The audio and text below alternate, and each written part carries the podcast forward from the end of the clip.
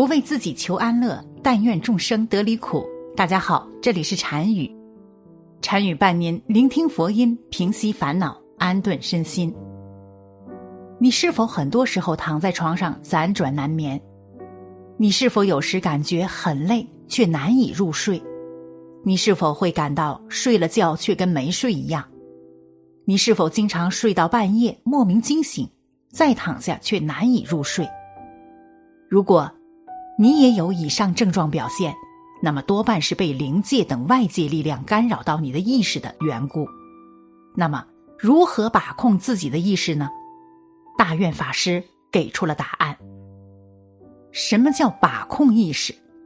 说简单点，就是该想什么的时候想什么，不该想什么的时候不想什么。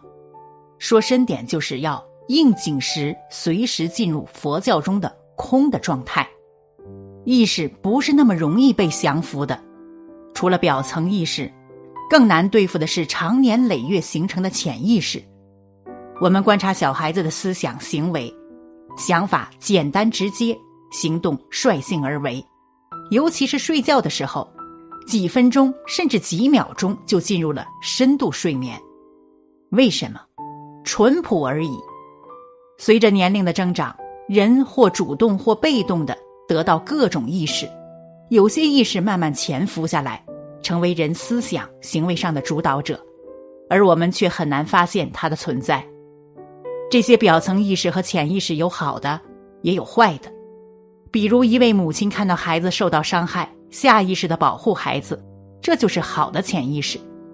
真爱的母亲不可能在那一刻还思考如何保护孩子，还在权衡利弊。又比如，国外一位猎人。刚走到一棵树下，猛地回头，发现一只熊向他扑来。这时，他的大脑是一片空白的，努力活下去才是唯一选择，没有任何思考，直接原地一蹦。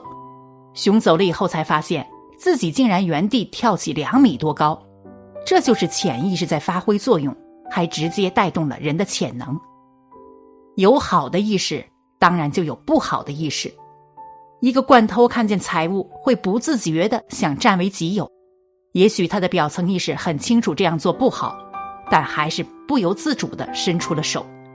这都是潜意识或思维惯性在作怪。在我很小的时候，我就知道妈妈做饭的时候经常发呆、胡思乱想，被我学到了。妈妈有一次告诉我，吃饭不专心，影响营养吸收，还是别这样了。这两年回去发现妈妈情况不太好，只要她没事做就胡思乱想，把以前陈芝麻烂谷子的事通通捋了一遍又一遍，尤其睡觉前更喜欢胡思乱想，自己已经控制不住了，常年下来弄得身心疲惫，心脏不好，不吃安眠药几乎不能入睡。妈妈度量心量不大，容易记一些小事，尤其是那种帮了别人还不落好的事儿。我曾经开导过他，给他买书、安眠茶、睡眠仪器，想过很多办法都不管用。医生也说这种症状只能靠自己，心量打不开，谁也帮不了。妈妈这种状态对我触动很大，因为我曾经失眠过一段时间，睡觉前就是各种胡思乱想，翻来覆去睡不着，折腾几个小时才勉强进入浅睡眠。我意识到这种现象的可怕，会让人心力交瘁。正好赶上我那时脾气、情绪都不好，思想也有问题，于是想做出改变，开始看书，断绝外界不必要的联系。十几年没拿过书本了，难啊！看个几分钟就会玩手机，到现在一年了，可以静静的看上一两个小时，再歇会儿眼睛。书看的多了。慢慢能总结一些对自己有利的东西。其实人呈现的各种状态都是意识在操控，我们的身体就像木偶，听从意识的安排。所以人要从意识中解脱出来，不被控制，真正做自己的主人。想做自己的主人，得从表面意识着手，因为大部分潜意识是通过十几年甚至几十年才形成的，很难立刻被改变。除非这个人顿悟，怎么改变表层意识？在日常生活中，时常观察我们的内心、观念、想法、行为，确保他们是正向、积极的。负面的东西最能让人产生多余的意识。做到对任何事不分析、不评判、不下定义。天塌了和我没有任何关系。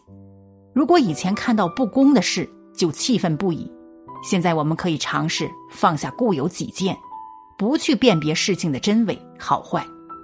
如果看到一个面容猥琐的人，不必着急下定义，说他肯定不是一个好人，因为本身我们也不了解他。如果还像以前那样分析、评判他们，甚至走到哪儿说到哪儿，这就是无形中给自己增强负面意识，时间久了就会成为潜意识。所有的意识的主体还是我们自己，选择权也在我们手里，要还是不要，看我们。对待任何事不分析、不评判、不下定义，不是说什么也不管不做了，不仅要做，而且要做好，而且把它理解为老子讲的“无为而无不为”，是不掺加任何自我观念、意识、知见的积极行动。佛法里讲，不着我相、人相、众生相、寿者相，太大乘，普通人很难做到。但也不是不能做到，慢慢在人事物里体会这种感觉，感觉是越学越灵，最终找到这种感觉的人，都是内心充满感激喜悦的。《金刚经》讲，一切有为法，如梦幻泡影，如露也如电，应作如是观。我们太多的意识就是有为。他们随时产生，随时毁灭。作为普通人的我们，即便面对复杂交错的环境，也并不需要产生那些太多的意识干扰我们，甚至保护我们。意识是个人的产物，而培养这些意识的却不仅仅是自己，还有是世间万物。消耗我们能量的是世间万物，而偏偏最能提升我们能量的，却只有自己。不存在公平不公平，我们只要认可自己，相信自己，就能战胜意识，战胜自己。试着从不分析、不评判、不下定义做起，这个不难，简单的放空而已。放空的同时，就已经减少了主观意识。时间久了，就会有了惯性，惯性就是我们的潜意识，而这种潜意识是美好的。虽然大师开示的方法很好，可以在根本上解决这个问题，但是很多佛友却有个问题：自己做不到，该怎么办呢？有没有更简单方便的方法呢？你可以试试菩萨留下的神咒——宝阁楼咒。关于这个咒，还有这样一个故事：北宋末年，有个高僧叫袁可久，精通佛经佛法，可谓世外高人。那年，僧场落地，在寺院借住，和高僧交往密切。闲暇之余，高僧教授僧场念诵宝楼阁咒。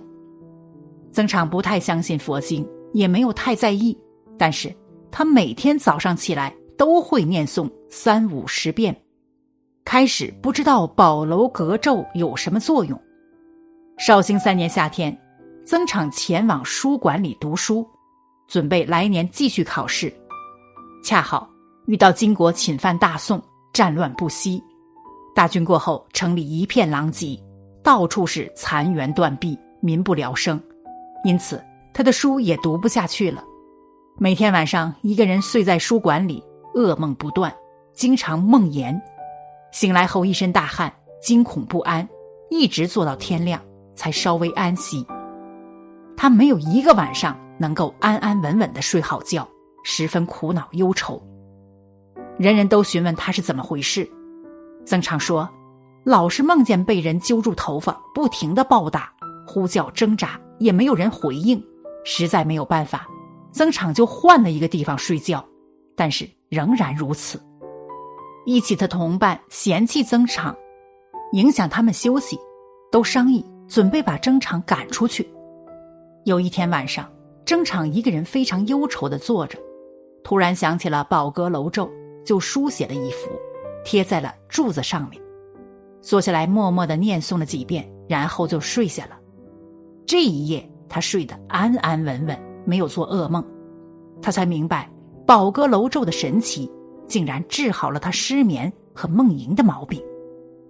这个咒语是“轰莫里达里吼波轰”，只有八个字，世俗口口相传，只读其音，可能文字有误。曾场后悔一直没有重视宝阁楼咒。从此以后，他专心奉诵，一生从未间断，不轻易告诉别人。后来，他的哥哥知道了，才传了出来。从这个故事中得知，念诵宝楼阁咒也是治疗失眠效果非常好、起效非常快的方法。那么，大家觉得哪个方法更适合你呢？好了，本期的视频就为大家分享到这里，感谢您的观看。禅语陪您聆听佛音，平息烦恼，安顿身心。